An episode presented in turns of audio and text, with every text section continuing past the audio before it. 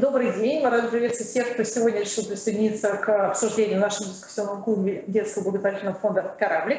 А, и сегодня мы поговорим о такой теме, как аллергия. Я думаю, что все понимают, что да, есть люди, для которых весна, период цветения, не знаю, ольхи, березы, а, а также ранняя осень — это время достаточно серьезных недомоганий. И человек, который хоть раз с этим сталкивался, он всегда задается вопросом, то есть это временное да, недомогание, или это неприятность, которая да, может перерасти в хроническое заболевание, может ли оно развиваться и становиться еще, ну, то есть ухудшаться, и особенно эти вопросы актуальны, если мы говорим о детском здоровье. И вот о том, что такое, собственно говоря, аллергия, как она может проявляться, какие современные способы ее диагностики и существует ли лечение, мы поговорим сегодня с нашим гостем, а, а, с главным нештатным специалистом города Москвы, с детским аллергологом-иммунологом Александром Николаевичем. Здравствуйте, Александр добрый день. Николаевич. Все, добрый день, зрители. Александр, первый, нет, Александр Николаевич, все-таки да. Первый вопрос. Все спрашивают, что такое аллергия, как проходит этот процесс, если это вообще возможно объяснить. Я попытаюсь очень просто это объяснить. Это под аллергией мы понимаем необычная реакция организма, которая возникает с э, возможностью очень, существует очень много различных механизмов, но наиболее часто, с чем мы сталкиваемся, это так называемые атопические механизмы, то есть те, которые связаны с так называемым, опять-таки, иммуноглобулином Е, а, если мы говорим по-русски, а, но это наиболее частые реакции, и они какие-то немножко необычные. То есть у большинства людей эти реакции не возникают, они возникают только у людей, чувствительных к определенным аллергенам. То есть для того, чтобы ну, случилась аллергия, все-таки каждый человек, нет такого, что вот если у меня ее никогда не было, что в какой-то момент у меня она наступит. Э, возможно, она может наступить, при этом мы должны понимать, что у большинства э, атопические механизмы – это то, что на слуху, угу. но могут быть различные реакции, допустим, при лекарственной аллергии, другие угу. механизмы и так угу. далее. То есть каждая аллергическая реакция имеет свои, свои... особенности, угу. свои аллергены. Но я думаю, что сегодня мы будем больше останавливаться именно на тропических механизмах и заболеваниях, связанных именно с этими механизмами. А, знаете, я читала то, что аллергия – это реакция иммунитета организма. Можно это как-то говорить, что это так? Или это все-таки да, безусловно, это какая-то извращенная реакция, mm извращенный ответ организма на различные стимулы. И наши вот зрители спрашивают о том, что это говорит о том, что у меня очень хорошо развит иммунитет, что таким образом меня организм защищает от этих аллергенов, или наоборот, то есть мой иммунитет настолько снижен, что вот даже, не знаю, невинная пыльца вызывает у моего организма такую сложную реакцию. Ну, э, в целом надо понимать, что и атопические реакции, они тоже имеют какой-то биологический смысл. Угу. Допустим, снижение концентрации аллергена и так далее. То есть смыслов биологических очень много. Но говорить о том, что снижен ответ, либо повышен ответ, так нельзя, потому что все-таки, если мы говорим об э, аллергических реакциях, то есть конкретный стимул, которому организм отвечает как-то не так. Угу. Это, во-первых, но и в зависимости от течения заболевания, если заболевание хроническое, то могут быть целый ряд еще триггеров, не связанных с аллергенами.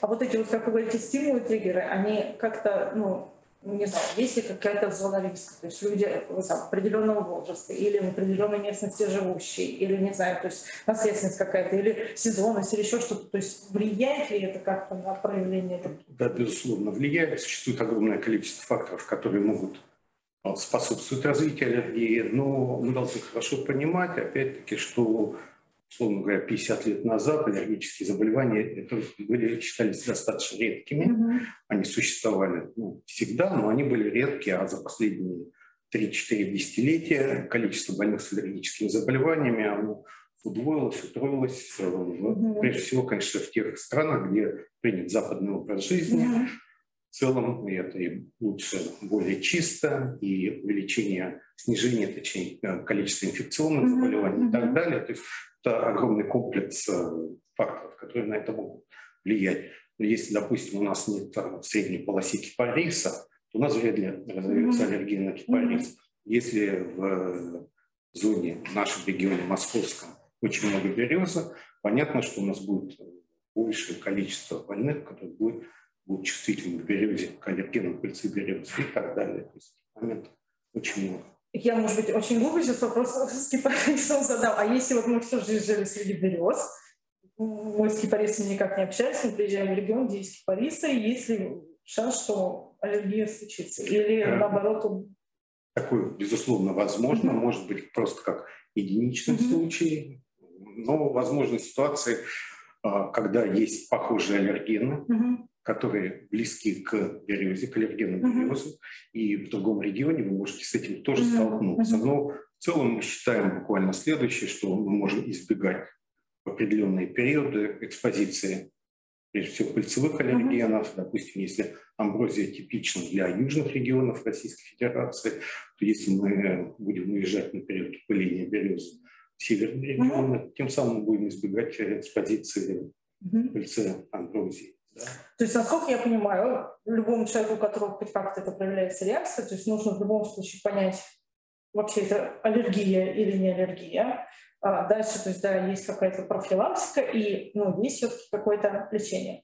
Ключевое действие – диагностика. Угу. Если мы понимаем, с чем связана реакция, если мы понимаем э, какие-то особенности, допустим, экспозиции, то, безусловно, наши действия будут целенаправлены. И ключевое, еще раз я повторю, это диагностика. А, я знаю, ну, раньше слышала то, что есть аллергопробы, то есть делаются такие дырочки, царапинки на коже, да, и как-то это вот... А сейчас современные методы диагностики. Мы, безусловно, как и во всем мире, мы используем а, кожные тесты, mm-hmm. Есть очень много их модификаций, и ну, это как бы, скажем так, первый уровень диагностики, mm-hmm. который желательно провести. Есть определенное множество ограничений к их проведению. А в ряде ситуаций они обладают ну, огромной диагностической значимостью. Ну, в частности, они достаточно чувствительные, mm-hmm. они дешево по стоимости, результат практически мгновенно, mm-hmm. 15 минут. Но в настоящее время мы активно используем и так называемые специфические определения специфических IgE, mm-hmm. то есть мы можем определять э, конкретно антитела, которые взаимодействуют с этими, с различными аллергенами в крови. Мы можем определять их не просто, а, допустим, аллерген березы, мы можем определять, какой молекуле в пыльцеберез, mm-hmm. реагирует пациент и так далее. То есть это нам дает намного больше конкретной информации, которую мы можем использовать в дальнейшем и в лечении, mm-hmm. в понимании прогноза, в понимании ситуации риска, ну и так далее. Угу. То есть я так понимаю, что, во-первых, тест да, показывает, на что может возникнуть аллергическая реакция. Во-вторых, он, наверное, показывает, а, вот, ну, не знаю, показывает, а нет а, силы. Можно сказать, что то есть у вас будет только вот до этой стадии и больше не разовьется. А у вас, да, действительно, то есть вы можете вот и это, и это тоже испытать. В, в определенной степени mm-hmm. силу мы можем, а, тяжесть реакции мы где-то можем предвидеть, но в то же время есть э, такие ситуации, когда э, просто количественное определение специфических IgE дает э, достаточно информации. Это прежде всего ситуация острых реакций, mm-hmm. которые могут быть жизнеугрожающими, а, все вы знаете хорошо, наверное, слово анафилаксия. Угу. И в этих ситуациях, конечно, нам нужно понимать любой уровень, даже если уровень IgE будет маленький, угу. либо ниже порогового, мы все равно это должны соотноситься с клиническими проявлениями у конкретного пациента. Ну, персонализация – это то, чем занимается аллерголог. Угу. А вот ну, многие задавали вопрос, то есть, условно говоря, если у человека, ну, не знаю, там, слизистая оболочка, то есть глаза слезятся, да, может быть, насморк развивается, там, капельница, а это говорит о том, что через какое-то время, если все равно продолжится воздействие аллергена, то есть он может действительно стать и серьезным отеком, и стаканием, и даже вот до развития до антифактического наверное, правильно ответить, что сложно предвидеть прогноз, угу.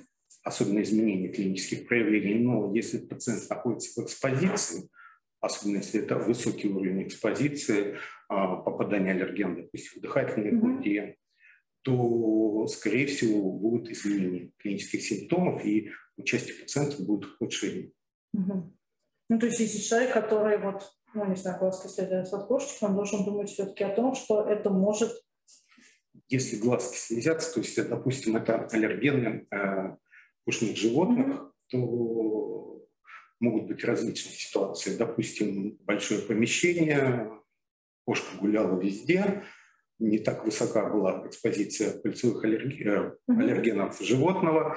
Ну, ситуация другая, маленькое помещение, человек, кошка лежит в постели с пациентом, эта экспозиция повышается аллергены в огромном количестве. Допустим, кошка болеет, угу. больше выделяет аллергенов. И то есть очень сложно понять ту ситуацию, когда уровень будет очень угу. высокий. И, возможно, совершенно другие реакции, намного более тяжелые, чем слезы.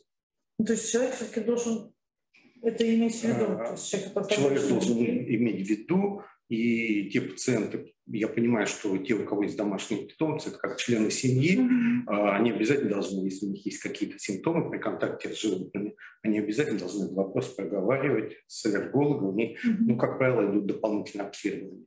Вот у нас как раз был вопрос, Данила задавала, что а, в семье, в помещении, в студии у них живут три попугая, не знаю, важно какие или нет, а, и а, наблюдается аллергическая реакция, то есть у женщины, у нее крапивница и отечность лица проявляется, и она, если не ошибаюсь, упоминала, что в ночное время, и а, у сына атопический дерматит, при этом то есть были основные анализы крови, и не показало о том, что у них идет аллергическая реакция. То есть я так понимаю, здесь вопрос, в принципе, могут ли птицы в, в эту реакцию вызывать, или, возможно, что-то еще есть в доме, да, что...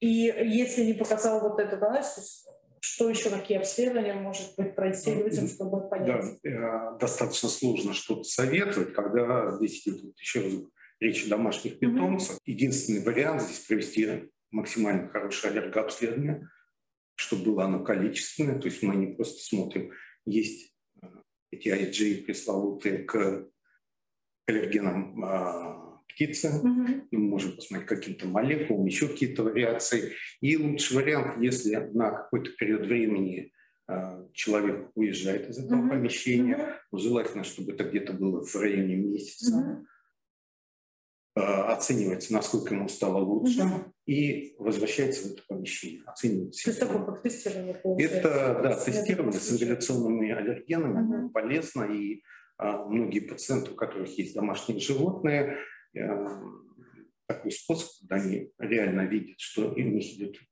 ухудшение, когда mm-hmm. они возвращаются. Mm-hmm. Но это, в принципе, повод к тому, чтобы очень хорошо подумать о да, передаче животных mm-hmm. друзьям.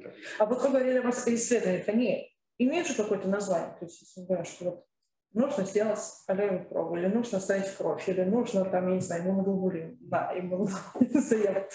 Ну, все, нет, вы все правильно говорите. То есть э, во всем мире есть какой-то стандарт. Mm-hmm. Этот стандарт у нас общий, это так называемые иммунокапы, э, которые где-то 80-85% аллергологов во всем мире, они пользуются именно иммунокапами, потому что очень высокая чувствительность и специфичность. Вот эти два показателя, они важны для нас, и, в принципе, легко понять. Mm-hmm. То есть нет практически нужных положительных результатов. Мы на них, как правило, опираемся с высокой степенью достоверности. Mm-hmm.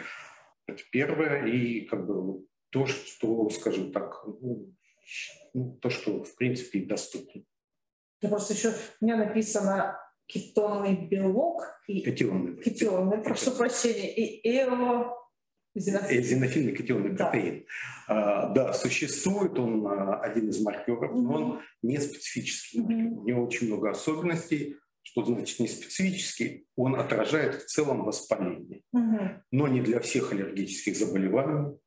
А в определенных ситуациях его можно использовать, он дает хорошую информацию, ну, допустим, у детей, младшая возрастная группа, где-то с 3 до 6 лет, если у них, допустим, идут э, рецидивирующий бронхит. Угу. Ну, где-то как контроль за терапией, вот этот показатель можно использовать, но у него очень много различных скажем, сфер деятельности. Uh-huh. Но опять-таки использовать только его, uh-huh. это не специфический показатель, и как бы это ну, один из. Uh-huh. А вот есть, условно говоря, мы проводим этот тест, да, то есть он нам показывает все, ну, условно говоря, компоненты, которые могут вызвать у нас аллергическую реакцию, да? Эзинофильный путевый протеин или, или Нет, IgA? IgA. Угу. IgA мы как бы, э, ну, существует много подходов. Угу. Вот один из подходов, я уже говорил, это единичные аллергены, иммунокапы, угу. которые могут показать э, наличие вот этих IgE к определенным либо к источникам, это, ну, береза, а можем посмотреть определенные белки березы. Ну, как пример березы, он uh-huh. самый простой. Uh-huh. Но у нас существует и так называемый аллерготип, айзик. Ну, многие, я думаю, и зрители тоже об этом слышали. Когда мы смотрим огромное количество, ну, 112 настоящей модели, которые существуют, 112 аллергенов mm-hmm. наиболее актуальны. Mm-hmm. Это молекулы, которые мы смотрим, наличие IG конкретной молекулы. В зависимости от ситуации специалист может выбрать либо единичные аллергены, mm-hmm. что тоже полезно а, во многих ситуациях ситуации выбора, угу. решения выбора. Можем посмотреть большой спектр, тоже это дает другую немножко информацию, но интерпретация, самое главное, как интерпретировать. Угу. Мы можем в настоящее время, в принципе, сделать абсолютно все. Другое дело, насколько мы сумеем это соотнести с конкретным пациентом. Угу. А, здесь вопрос, наверное, знаете, какой задавался, о том, что если человек не знает, на что у него идет аллергическая реакция, то есть какой ему сдать анализ для того, чтобы вообще понять, это аллергия нет и на что она у него встречается. Ну, опять-таки, а, самое главное, чтобы человек проконсультировался с аллергологом, uh-huh. который поймет вот эти точки. Uh-huh. Ну, что надо смотреть, если говорить, опять-таки, очень просто. Но существует и так, такой тест, он, который отвечает на вопрос «да» или «нет». Uh-huh то есть собраны наиболее актуальные аллергены, если мы говорим пищевые аллергены в одном аллергене. Mm-hmm. Да, в одном. И он отвечает на вопрос, есть аллергия или mm-hmm. нет.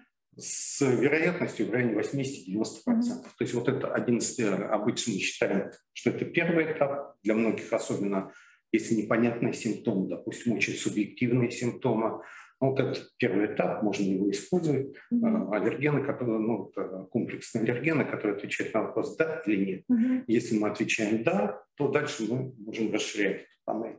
Ну, конкретно mm-hmm. уже тестировать. Но кто-то идет таким путем. Если же собран хорошо анамнез, мы видим достаточно четкие симптомы, то большинство все-таки выбирает именно аллергологов. Мы выбираем уже конкретно mm-hmm. аллергены. Не вопрос «да» или «нет». А, есть такое, то есть, условно говоря, что животные аллергены, они провоцируют вот такую реакцию. Пищевые аллергены чаще всего провоцируют вот такую реакцию. Не знаю, растения чаще всего вот такую реакцию. Ага. Или это от человека зависит? Профиль симптомов зависит от а, пути попадания аллергена. Mm. В целом зависит. То есть, допустим, если мы говорим про ингаляционные аллергены, это аллергены и пыльцы, это аллергены животных, домашняя пыль, mm-hmm. аллергены, они попадают в ингаляцион прежде всего. И, как правило, первые симптомы – это со стороны глаз, носа, бронхиальная астма. Mm-hmm. Наиболее часто, если мы говорим о, допустим, пищевых аллергенах, то прежде всего мы видим симптомы со стороны кожи, если маленькие дети э, со стороны желудочно-кишечного тракта, но могут быть и такие глобальные симптомы, как анфилаксия, когда симптомы могут быть абсолютно разнообразные, и ну, это немножко другая ситуация. То есть в целом профиль симптомов будет зависеть от экспозиции угу. и особенностей экспозиции. А скажите, пожалуйста, какие вот, условно говоря, проявления аллергии могут быть? Ну, спектр огромный. Э, это могут быть, если маленьких детишек берем, то, допустим, это могут быть какие-то проявления со стороны желудочно-кишечного тракта, допустим, рвота, нарушение стула. Угу а, многочисленные, допустим, а, диареи угу. непосредственно на употребление продукта, а, недобор массы тела, да, снижение роста, кожные проявления абсолютно различные. Это как обычно пациенты, особенно маленькие, это крапивницы, угу. ангиотеки различные, атопический дерматит, может быть какие-то локальные проявления, допустим, контактный дерматит угу. конкретному аллергену. Ну, дыхательные пути, если опять-таки берем, то это могут быть ну, бронхиальная астма, то есть какие-то э, проявления нарушения дыхания со стороны слизистых э, верхних дыхательных путей, допустим, это э, ринария, mm-hmm. слезы могут быть и так mm-hmm. далее. То есть проявлений на самом деле очень много. И они зачастую, как бы, ну, бывают какие-то редкие пациенты, у которых еще какие-то более редкие симптомы. Но все-таки в основном подавляющее большинство пациентов, у них симптомы очень конкретные. И вот э, они бывают два или три симптома, то есть, условно говоря, кожные проявления, при этом еще и... Да, достаточно часто, достаточно частая mm-hmm. ситуация, mm-hmm. когда симптомы у одного пациента есть два-три аллергических заболевания. Спектр может их расширяться, видоизменяться, что-то уходить, что-то приходить. Это возможно. А, мы с вами в самом начале говорили, вы мне объяснили, что полинос это не совсем заболевание, но очень часто, то есть, да, говорили, что именно вот в карточке детской написано слово полинос. Вот просили объяснить, что это такое. А, полинос – это гиперчувствительность к пыльцевым аллергенам. Угу. Под этим может скрываться, допустим, и бронхиальная астма, и конъюнктивиты аллергические, и аллергические риниты. Могут быть и кожные проявления, угу. по типу атопического дерматита угу. с таким же диагнозом. Угу. То есть просто это чувствительность к пыльце. Но в общепринятом восприятии это прежде всего а, аллергические риноконъюнктивиты и. Угу. То есть здесь получается, что врач э, указывает причину, а дальше уже, по идее, да. ну, как-то расшифровывается она, да? То есть ну, как это проявляется? Ну, лучший вариант, когда это именно так. Вообще это возможно избавиться от аллергии или нет? Ну, у каждого, опять-таки, у каждого пациента, у каждого, кто обращается к нам, у него есть свой какой-то индивидуальный прогноз. И одна из ну, ключевых проблем именно в детской аллергологии – это понимание прогноза. Понимание прогноза, понимание ситуации риска, а, дальнейшего присоединения, допустим, других каких-то заболеваний. Mm-hmm. Соответственно, из этого следует э, как этого пациента вести, что ему нужно делать, какая-то профилактика, лечение и так далее. То есть у каждого свой абсолютно прогноз. Э, ну, существуют общие тенденции. Допустим, если у ребенка легкий атопический дерматит, ну, повышается вероятность бронхиальной астмы. Угу. Если у ребенка тяжелый атопический дерматит, то вероятность бронхиальной астмы повышается в два раза и так далее. То есть таких зависимостей, ну, в принципе, очень много, угу. но в целом э, это очень персонифицировано. Угу. То есть а, многие еще родители спрашивают, то есть можно ли как-то, ну, я не знаю, не то, что прямо него, но как-то снижать вот симптомы без медикаментов, то есть или медикаменты, они обязательны? Ну, несколько из путей. Первый вариант, мы куда-то уезжаем от э, аллергена, mm-hmm. либо исключаем его. Второй вариант – это какая-то медикаментозная терапия противовоспалительная, прежде всего противовоспалительные это те же самые антигистаминные препараты, блокатор рецептор гликотриеном, кортикостероидные препараты.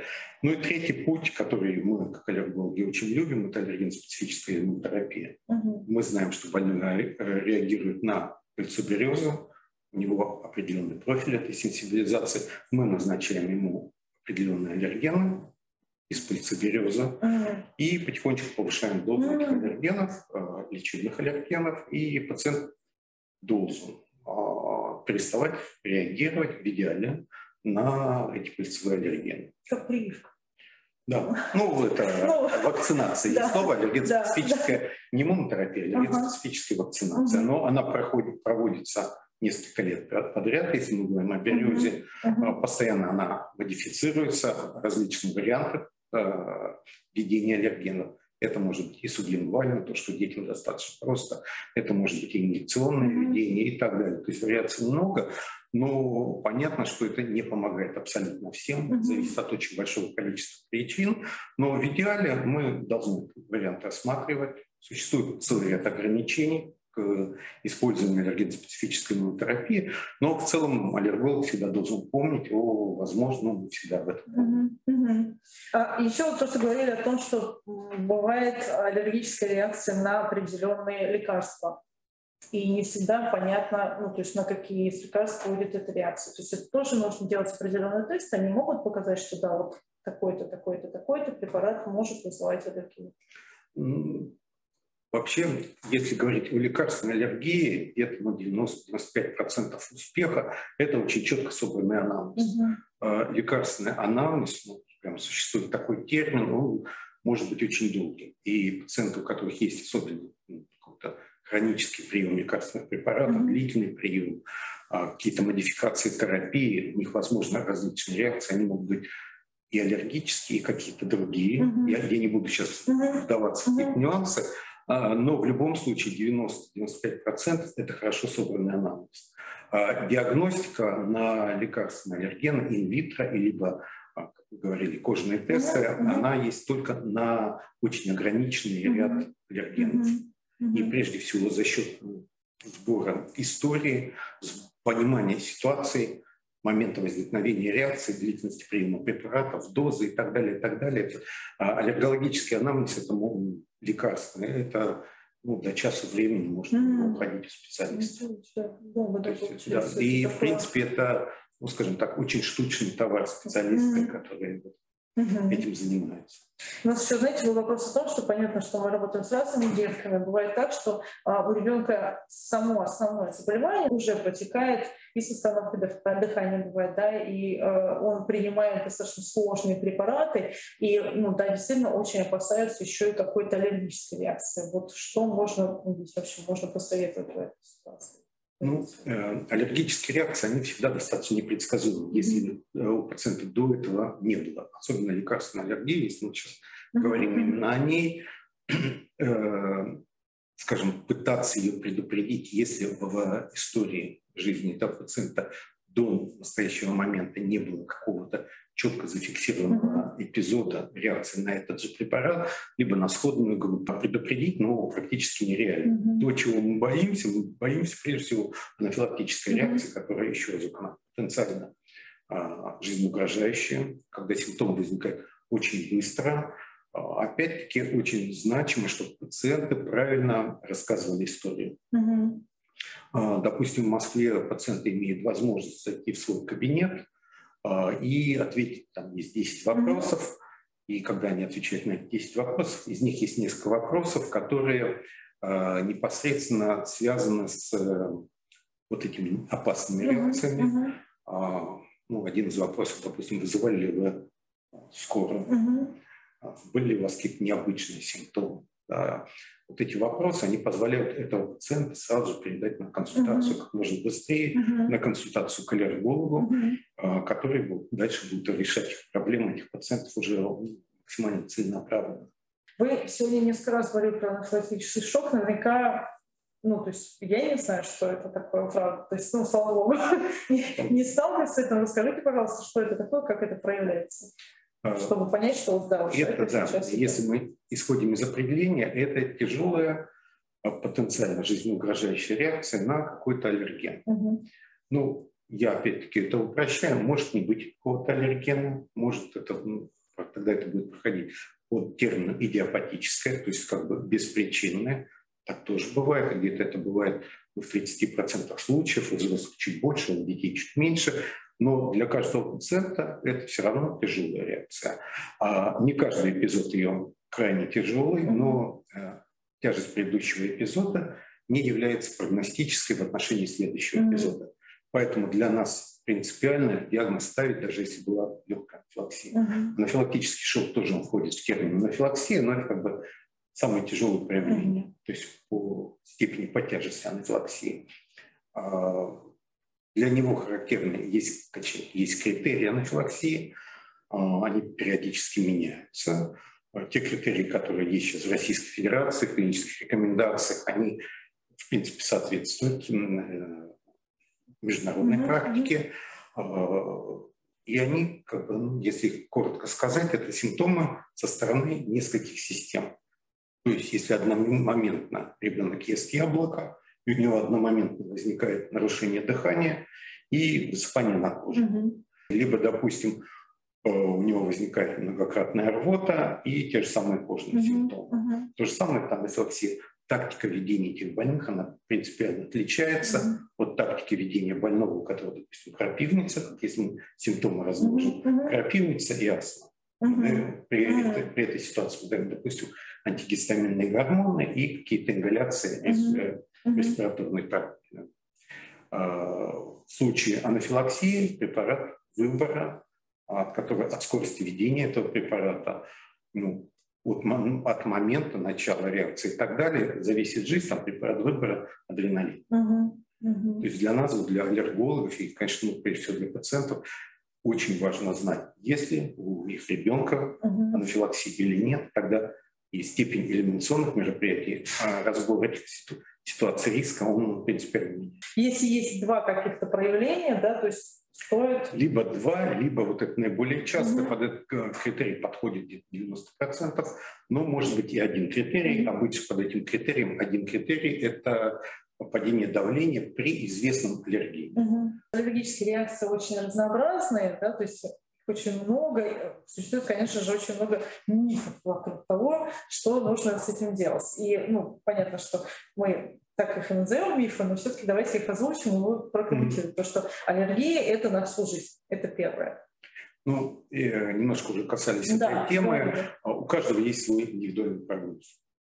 А, в целом мы какие-то прогностические вещи знаем. Допустим, если у ребенка первого года жизни есть аллергия на белки коровьего молока, что наиболее часто, а, к 5-6 годам остается аллергия к белкам коровьего молока где-то у 10% всего. У 90% она исчезает. Угу. А то, что вот как раз перерастет, то есть очень многие считают, что если ребенка есть аллергия, но у детей чаще всего пищевая аллергия случается, угу. то есть что ничего страшного сейчас вот до определенного возраста доживет, там, до 7 лет, школу пойдет, уже никаких вопросов не будет, все будет хорошо. Это действительно возможно такое, что какие-то аллергии, они только вот связаны с детским возрастом. Ну, мы говорили про молоко, но вы, надеюсь, поняли, что ситуация неоднозначная. Mm-hmm. Но существует такое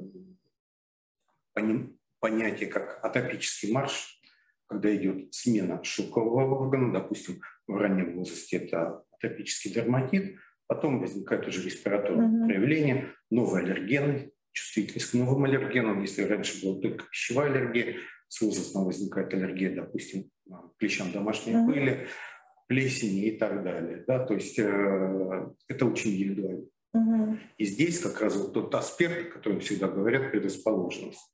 Если, допустим, в семье есть одно и то же аллергическое заболевание у ближайших родственников, мама, папа и сипсы, то есть брат и сестра, mm то в этой ситуации вероятность, что у ребенка будет mm что-то возникать, она, конечно, повышается. И прогноз, как правило, усиливается. То есть если у родителей есть аллергическая реакция, значит, у ребенка она тоже не обязательно. Есть только слово предрасположенность. Ага.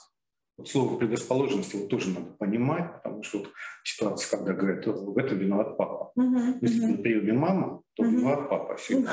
И наоборот, да, то это не совсем правильно, потому что наследуется только предрасположенность. Угу. Предрасположенность, да, она увеличивает вероятность угу. в целом аллергических заболеваний, но это именно предрасположенность. И она тоже, скажем так, она неоднозначно считается. Есть не обязательно, чтобы не обязательно. А, по поводу уборки помещений все спрашивают. То есть насколько уборка помещения влияет на... То есть кто-то говорит, что надо прям вообще стерильно, чтобы было все вот каждый день, влажная уборка, пылесос и все остальное. А кто-то говорит наоборот, что вот именно из-за того, что вы все-все-все убираете так, то есть вот да, может возникнуть аллергическая реакция. Да, опять-таки, вот, э, возвращаясь к предыдущему вопросу, мы должны понимать, если у ребенка аллергия, ну, или у взрослого, э, это одна ситуация, а если у ребенка ничего нет, это мы делаем, как пытаемся сделать профилактику, максимально вычищая помещение. Mm-hmm. Mm-hmm. Но надо опять-таки э, понимать, что если у ребенка есть аллергия клещей домашней пыли, то чем чище, тем лучше если у него уже есть проявление. Mm-hmm. Если мы просто у ребенка этих э, ни IGA в крови, ничего такого нет, то, конечно, добиваться какой-то идеальной чистоты, ну, наверное, это неправильно просто. Mm-hmm. И э, все зависит от конкретного случая. Mm-hmm.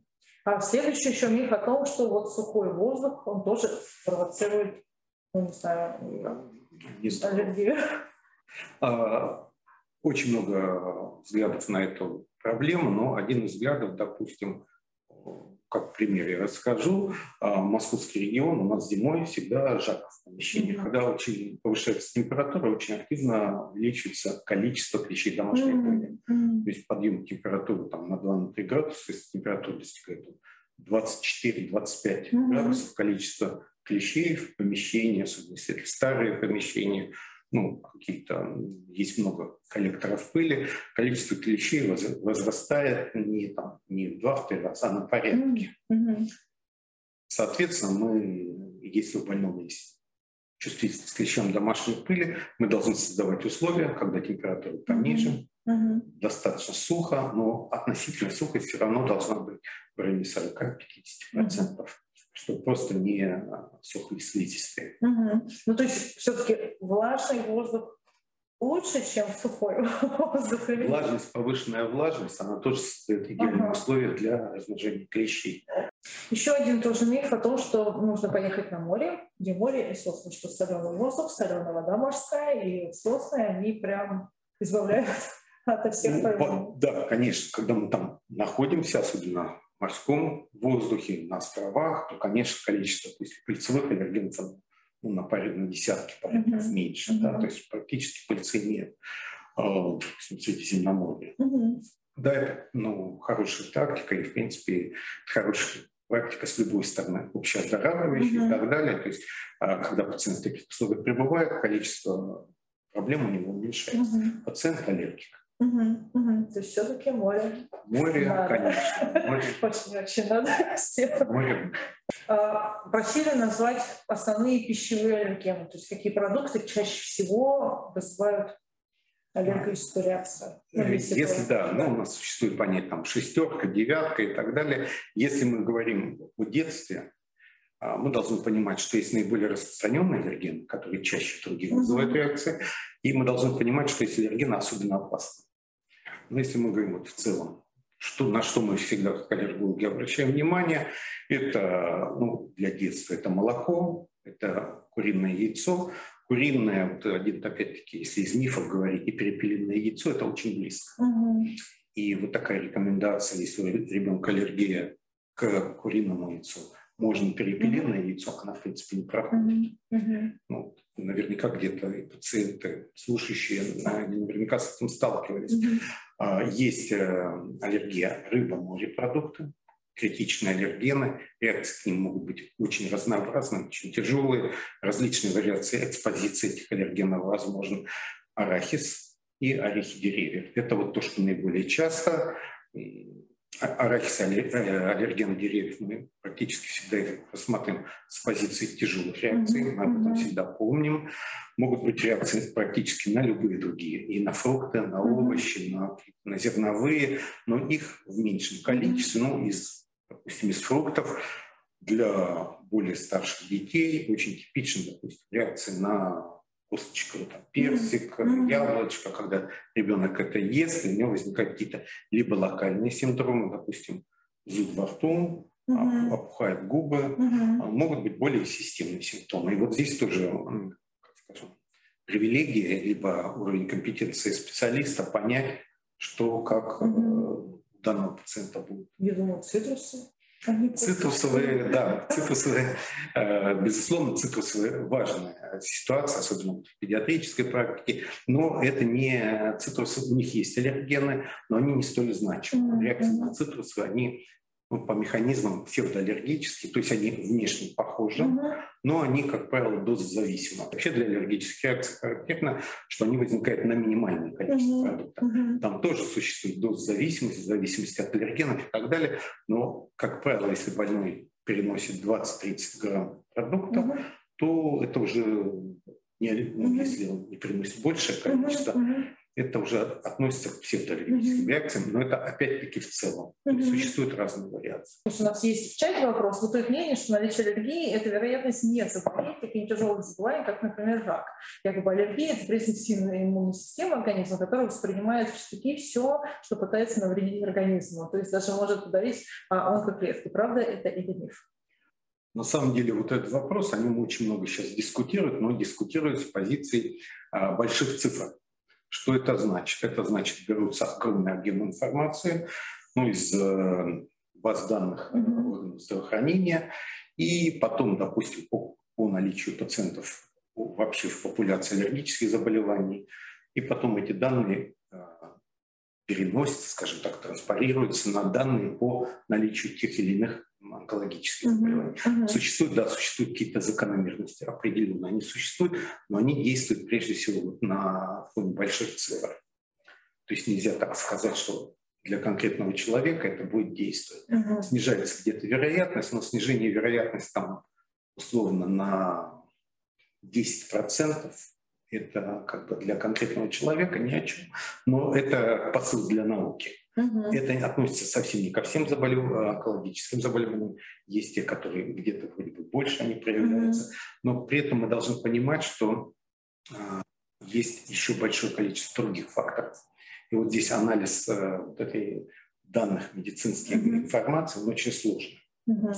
И он неоднозначен. То есть точно не можно сказать, что все, кто болеет аллергией, все выдыхайте.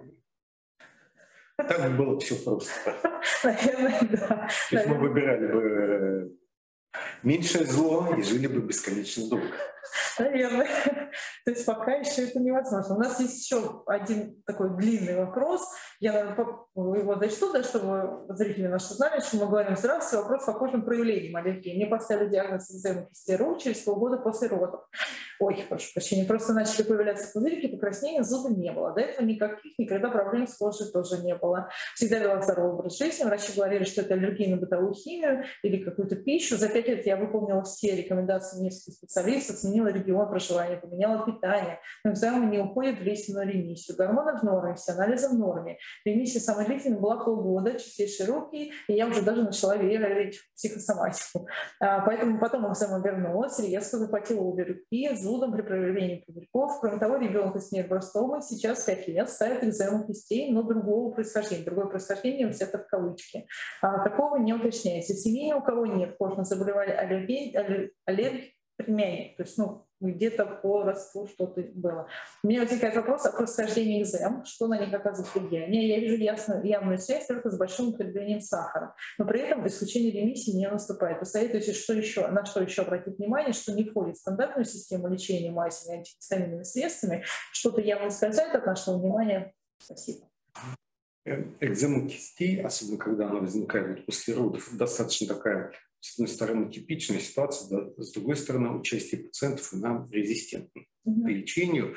И, в принципе, это зона действия в большей степени, конечно, дерматологов. Mm-hmm. Если говорить о каких-то аллергологических аспектах, а, здесь может быть, допустим, контактные какие-то реакции. Понятно, что бытовая химия в, этом, в этой ситуации должна быть минимализирована. Но ситуаций очень много, и, в принципе, лечение прежде всего только наружная терапия.